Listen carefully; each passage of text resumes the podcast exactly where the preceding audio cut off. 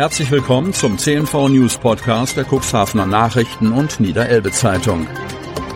In einer täglichen Zusammenfassung erhalten Sie von Montag bis Samstag die wichtigsten Nachrichten in einem kompakten Format von sechs bis acht Minuten Länge. Am Mikrofon Dieter Büge. Zunächst folgt ein kurzer Werbebeitrag in eigener Sache. Dienstag, 22. August 2023. Freie Schule Lernart in Oberndorf gerät in Negativschlagzeilen. Schulträger spricht von Rufmord. Oberndorf. Dass diese Schule anders ist, stand schon vom ersten Tag an bei ihrer Eröffnung am 11. August 2018 fest. Die Schüler, Lehrer und Elternschaft scheint bunter, diverser, unangepasster zu sein. Ausdrücklich bietet diese Privatschule eine Auswahlmöglichkeit, die sie von Regelschulen unterscheidet. Hier bestimmen zum Beispiel die Schülerinnen und Schüler selbst, wie, was und wann sie lernen. Ausgangspunkt ist ihre Selbsttätigkeit des Lernens. Doch nun macht eben diese Schule Lernart in Oberndorf bundesweit Negativschlagzeilen.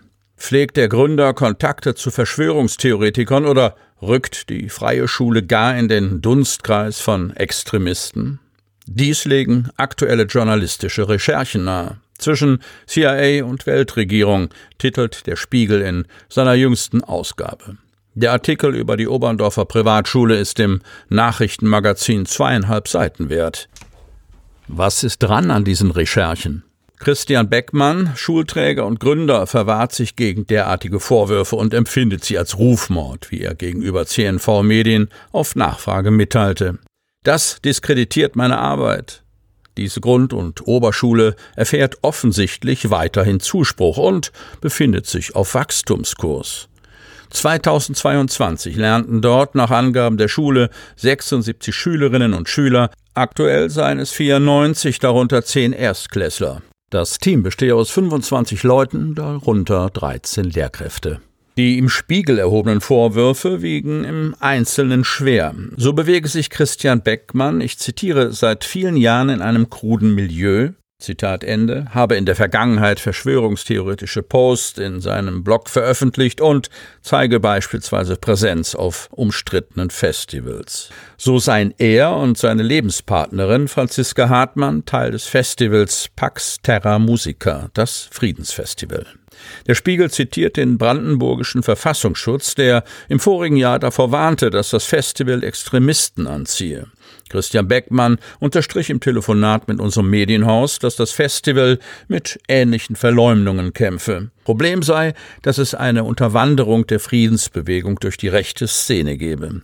Er grenze sich davon jedoch hart ab. Vielmehr setze er sich in der Friedensbewegung ein, damit Rechte nicht Fuß fassen könnten. Menschen, die ein ausländerfeindliches Verhalten an den Tag legen und gegen Minderheiten sind, haben keine friedensfähige Position, so Beckmann. Beckmann kündigt zu Aufklärungszwecken eine öffentliche Informationsveranstaltung für alle Interessierten an. Sie findet am kommenden Freitag, 25. August um 19 Uhr in der Freien Schule Lernart statt. Ausdrücklich soll dort auch die Möglichkeit gegeben werden, Fragen zu stellen. Jagd nach dem Phantom Roy Clark in einem Roman festgehalten. Kreis Cuxhaven. Der Mann hat sich auf Ab- und Untergründe spezialisiert. Jürgen Ehlers, Autor und Geowissenschaftler aus der Nähe von Hamburg, hat einen Kriminalroman über den Eisenbahnerpresser Roy Clark aus Cuxhaven Altenbruch geschrieben. Eine Art modernen Hauptmann von Köpenick sahen die einen in ihm, dem es immer wieder gelang, die Polizei an der Nase herumzuführen. Für die anderen war er ein skrupelloser Verbrecher, der es kaltblütig in Kauf nahm, dass Menschen Gefahr liefen, ernsthaft verletzt zu werden. Alexander Hemblug aus Altenbruch, besser bekannt als Bahnbomber Roy Clark, hielt in den 1960er Jahren den Norden in Atem. Ein Jahr lang, zwischen Dezember 1966 und Dezember 1967, erpresste der 39-jährige Kraftfahrer die Deutsche Bahn um Beträge bis zu 700.000 D-Mark. Jedes Mal unterstrich er seine Forderungen mit TNT-Sprengsätzen. So hob er beispielsweise im Mai 1967 auf der Bahnstrecke zwischen Bederkesa und Bremerhaven die Gleise mit einem Wagenheber an und legte Balken darunter. Glücklicherweise hatte sich der Attentäter im Fahrplan versehen. Ein Güterzug drückte das Hindernis wieder herunter, sodass kein Schaden entstand. Der vollbesetzte nachfolgende Triebwagen wäre wahrscheinlich an der Schienenschanze wie eine Rakete in die Luft geschossen, so ein Bahnsprecher damals. Die Jagd nach Roy Clark hat der Autor und Geowissenschaftler Jürgen Ehlers aus Vizeze, Kreis Herzogtum Lauenburg, spezialisiert auf historische Krimis, in seinem Roman Phantom aus der Kommissar Berger Reihe verarbeitet. Altherren von Schwarz-Weiß mischen die Tennisliga auf. Cuxhaven. Sie haben es wieder geschafft. Die Tennisherren des SC Schwarz-Weiß Cuxhaven sind erneut in die Oberliga aufgestiegen. Ein riesiger Erfolg für die Cuxhavener, die seit Jahren in bewährter Besetzung auf dem Platz stehen. Die Bilanz ist beeindruckend. In sechs Saisonspielen haben die Cuxhavener lediglich drei Matches verloren.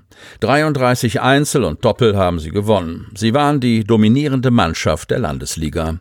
Der knappste Sieg sprang im letzten Saisonspiel am vergangenen Wochenende heraus, als sie quasi schon als Aufsteiger feststanden. Gegen den Oldenburger TV3 gewann sie. Nun haben sie ein weiteres Ziel, das Double. Mitte September steht das Pokalfinale in Bissendorf bei Hannover an. Der Aufstieg ist das schönste Geschenk für mich. Diese Leistung ist unglaublich, sagt Scott Gable. Er kennt die Jungs seit Jahrzehnten, hat einige schon als kleine Kinder trainiert. Die Truppe ist einfach super. Jetzt wollen wir die Oberliga aber auch mal halten, so Gable. Helgoland. Auf der Insel Helgoland ist es zu einem Flugunfall gekommen. Eine Person wurde schwer verletzt. Der Unfall ereignete sich am Montag gegen 11.40 Uhr auf der Helgoländer Düne, bestätigt Astrid Heidorn, Pressesprecherin der für Helgoland zuständigen Polizei Itzehoe, auf Nachfrage unserer Zeitung. Ihren Angaben zufolge schoss das Flugzeug über die Landebahn hinaus. Der Pilot ein 78-jähriger Hamburger, habe sich allein an Bord der Maschine befunden. Er sei die Landebahn in einer Kurve angeflogen und mit einem Flügel aufgeschlagen, sodass das Flugzeug auf die Landebahn gestürzt sei. Rettungskräfte transportierten den Hamburger mit schweren Verletzungen per Hubschrauber ins Westküstenklinikum Heide. Ob Lebensgefahr besteht, ist laut der Polizeisprecherin aktuell noch unklar. Am Flugzeug entstand Totalschaden. Sie hörten den Podcast der CNV Medien. Redaktionsleitung Ulrich Rode. Produktion Win Marketing. Agentur für Audioproduktion und WhatsApp Marketing.